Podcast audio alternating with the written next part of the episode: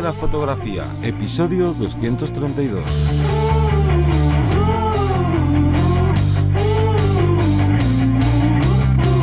Bienvenido, bienvenida al podcast que te enseña a vivir de tu pasión, es decir, vivir de la fotografía, donde semana tras semana encontrarás todo lo que necesitas saber sobre el mundo de la fotografía como negocio, una parte de marketing, de posicionamiento online, de marca personal, bueno, un largo etcétera. Yo soy José Ruiz y conmigo contigo tenemos a Johnny Gómez. Muy buenas. El tema de hoy es directo, tres usos de flash que pueden cambiar tu forma de fotografía. Vamos a sacarle partido a ese flash que tenemos eh, guardados en un cajón, que parece que nos da un poco de miedo utilizarlo, o que bueno, decimos, bueno, tampoco es para tanto. Bueno, pues sí, hay un montón de posibilidades para poder eh, desarrollar y sacar el potencial flash. Pero antes, Johnny, cuéntanos. Pues ya sabes que este podcast forma parte de vivir de la fotografía.es y ahí entre muchas cosas, muchísimos podcasts, porque este es el 232, pues y muchas más que puedes encontrar ahí, también puedes encontrar las consultorías con nosotros que básicamente es una manera en la que trabajamos en tu caso en particular, ya sea que estás iniciando, ya sea que tienes un negocio que va próspero, un negocio que por X cosas pues empieza a flaquear y quieres, eh, ¿no? Pues darle un empujón, quieres analizar en qué cosas estás fallando para evitarlas o para mejorar incluso las que ya tienes y bueno, tienes distintas modalidades para contratar esas consultorías con nosotros, ya sean para dudas digamos como más rápidas, para hacer un seguimiento, unas estrategias. Bueno, en la web lo puedes encontrar en vivirdelafotografía.es barra consultoría, ahí tienes toda la información y si tienes alguna duda, que seguramente no, porque está todo muy bien explicadito, eh, nos puedes escribir y ya sabes que es info arroba vivirdelafotografía.es. Y volviendo con el tema, ya sabes que existen muchísimas formas de disparar el flash. Y es que nos convertimos en, dioses de la luz, eh, controlamos la luz, salvo en ciertas circunstancias, a lo mejor con, con tal sol, que tengamos un equipo un poquito más reducido, pero generalmente somos nosotros y nosotras los que nos encargamos de iluminar y que si esa fotografía le falta algo, es nuestra responsabilidad y es por eso por lo que tenemos que sacarle todo el partido al flash y llegar a utilizar pues este tipo de trucos que vamos a contar ahora porque nos van a dar un extra de versatilidad, de creatividad, de posibilidades. Al final, en muchas situaciones veréis que nos adaptamos al medio, ¿no? En un evento pues existe esta luz y, bueno, pues gracias a que llevamos un flash de mano o un flash de estudio o similar, podemos intentar cambiar esas posibilidades y al final hacerlas nuestras. Entonces, vamos a hablar de tres grandes pilares o tres posibilidades, como digo, a la hora de eh, utilizar la luz eh, de nuestro flash. La primera sería el disparo a segunda cortina. ¿Qué es el disparo a segunda cortina? Bueno, nosotros sabemos que si disparásemos de forma habitual, imaginaos que nos disparamos durante un segundo de exposición, pues el flash se dispara y luego hay un movimiento del elemento. Entonces tendríamos a la persona congelada, el motorista congelado y la estela por delante en un segundo de exposición.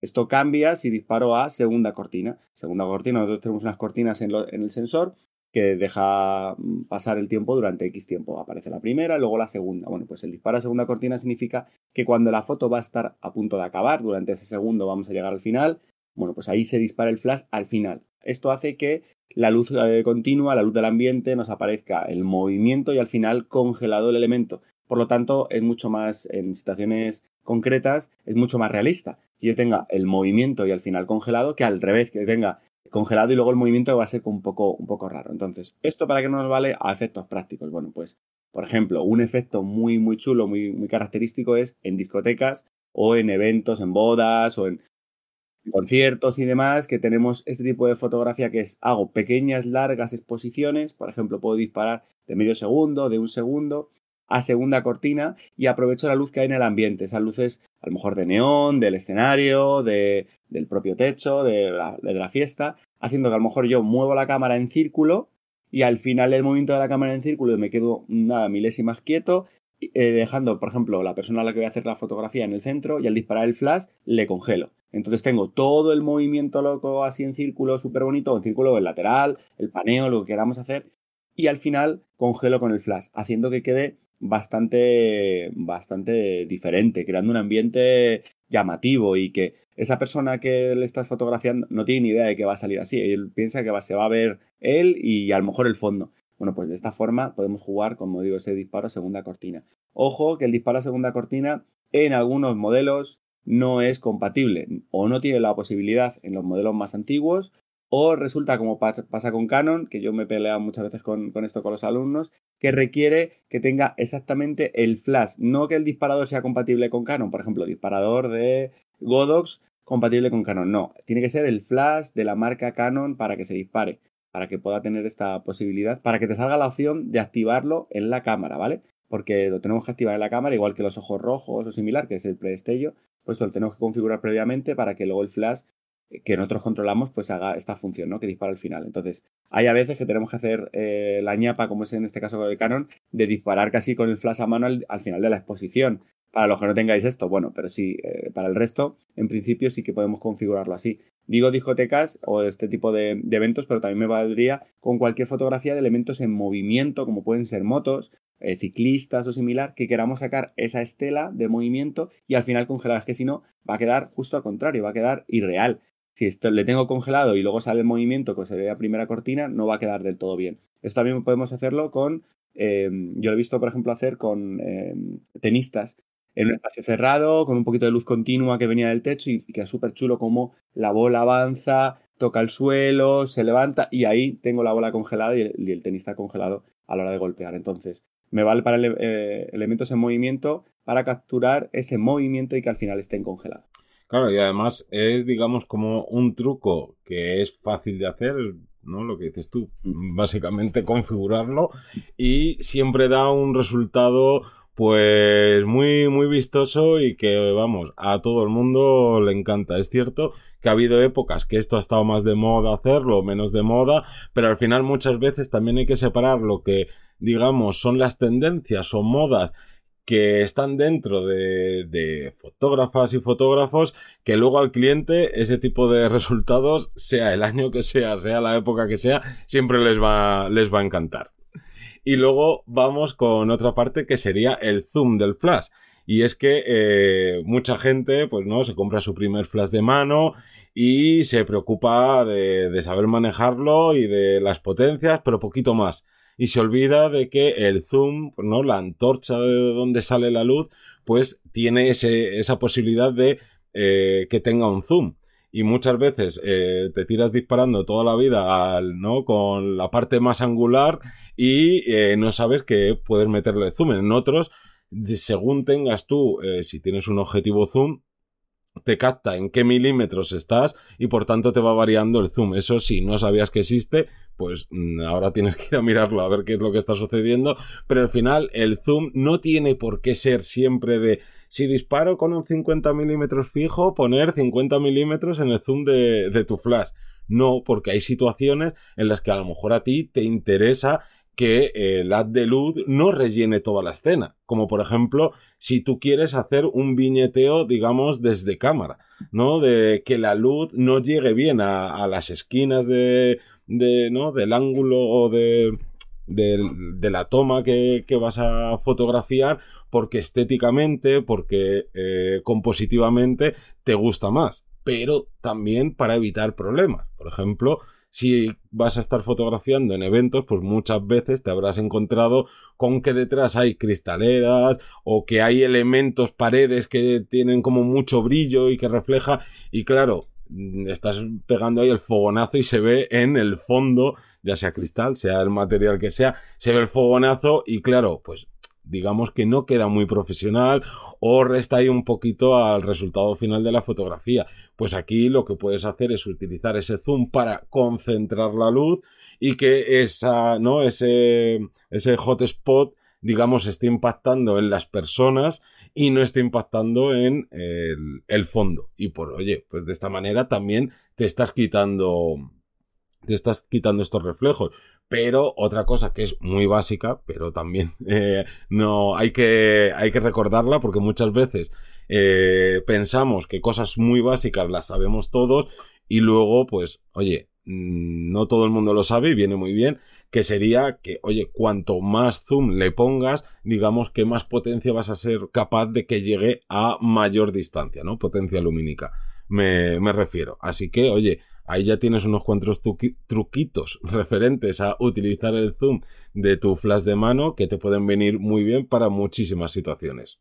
Y es que sobre todo mm, nos compramos, sobre todo cuando es muy muy caro, ¿no? Parece que me he gastado 4, mm, o 800 euros o 900 euros en un eh, Profoto, 250 mm, en un Godos o 100 o los que sean, y luego no le sacamos todo el partido. O sea, es que hay que domar, eh, ahí donde se le saca toda la parte económica, ¿no? Me ha costado tanto, vale, vamos a sacarle el máximo partido. Y ya, como máximo partido, independientemente del flash que tengamos, vamos a hablar de los rebotes, que también es un extra de posibilidades a la hora de eh, fotografiar, porque esto lo que no va a hacer si la fotografía va a quedar horriblemente plana, con unas sombras en el sitio donde no tienen que ser, menos natural o lo queremos súper natural, súper difuso. Entonces, hacia dónde rebotemos la luz, para mí es la clave. Entonces, muchas veces, si tenemos la posibilidad, estupendo. Si no, bueno, pues nos va a tocar disparar de frente. Pero es que el flash muy pocas veces se dispara de frente. Generalmente lo vamos a rebotar al techo para que la luz caiga de arriba abajo de forma natural, siempre y cuando el techo no tenga color. Por ejemplo, no puede ser un techo de madera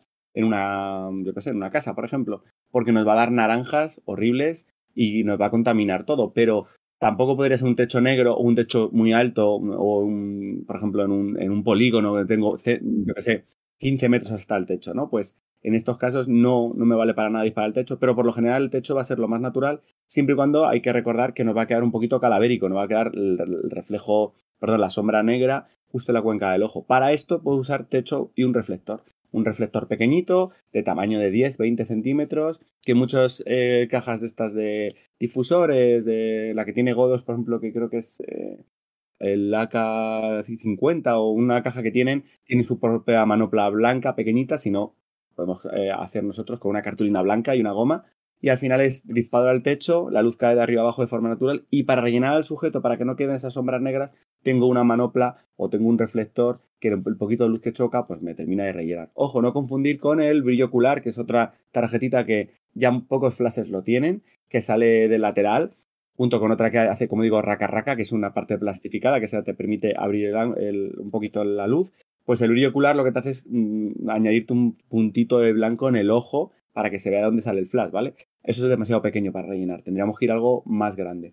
Teníamos techo, techo con reflector, eh, luego tendríamos, para mí, la mejor de todas que sería un rebote trasero, rebote hacia detrás, porque generalmente si yo tengo una pared detrás de mí, también voy a tener un techo, generalmente, entonces me rebota en toda la pared, me hace difusor enorme, además rebota en el techo, me rellena la escena un poco y el sujeto queda perfectamente iluminado de forma natural, el fondo recibe un poquito de luz, eso para mí, como digo, es la, mejor opción. Y luego, en casos un poco más adversos, que a lo mejor tengo una luz que me entra por un ventanal enorme y tengo el sujeto un lado claro, un lado oscuro, dispararía de lateral. Reboto a la pared contraria de donde viene la luz para rellenar esas sombras y que el sujeto quede bastante compensado. También podría valer para rellenar fondos. Imaginaos que a lo mejor tenéis al sujeto con una luz que entra por la ventana que se le ve estupendo, pero el fondo queda oscuro. Bueno, pues ese rebote lateral tiene que pasar por detrás del sujeto, lo vamos a poner a 45 grados para que rellene el fondo y de esta forma pues tengamos toda la, escena bien iluminada. Generalmente el tema de rebotes lo que busca generalmente es rellenar e igualar, no, no busca crear unas luces principales porque para eso, bueno, pues tendríamos que cortar toda la luz ambiente y el flash separarlo de la cámara, pero si tenemos el flash en la cámara, eh, con este tipo de rebotes no va a ayudar, como digo, a terminar de, rellenar como, como opción. Y, no sé si tú has trabajado mucho el tema de rebotes. Sí, yo lo que sí que me he encontrado eh, alguna vez ha sido de estar fotografiando eh, en eventos en los que no hay techos y no hay paredes. Es decir, en un jardín, en un tal, y te ves ahí en esta que dices, ¿y ahora qué hago yo? ¿A dónde, ¿Cómo utilizo el flash? Porque al final, sí, obviamente, puedes ponerlo, eh, dejarlo en la zapata y la antorcha que vaya de frente, pero claro, ya sabemos que ese tipo de resultados estéticamente pues no suelen gustar porque queda todo muy planito, parecemos pegatinas porque nos han quitado todo volumen y si te encuentras con esto habitualmente por el tipo de fotografía que hagas, que sepas que hay como una especie de jaulas, que estas estamos muy acostumbrados a verlas para, por ejemplo, para vídeo, ¿no? Como una jaula alrededor de la cámara, pero que son unas jaulas específicas que le puedes poner o ya vienen integradas como digamos un extensor hacia uno de los lados para colocar en un lateral el flash y que ya que dentro de, ¿no? de esa mala situación pues por lo menos el flashazo no vaya en el eje, en el mismo eje que la óptica y por tanto pues la luz pues sea un poquito más, más chula, ¿no? Que venga un pelín de lateral. Que esto por ejemplo si te fijas muchas veces en, en eventos tipo, yo que sé, eh, la alfombra roja de algunos premios de cine y demás, pues algunos fotógrafos van con eso para evitar ese flashazo frontal que no suele gustar a casi nadie. Y aquí tendríamos los tres pilares básicos para sacar el máximo partido a, a tu flash.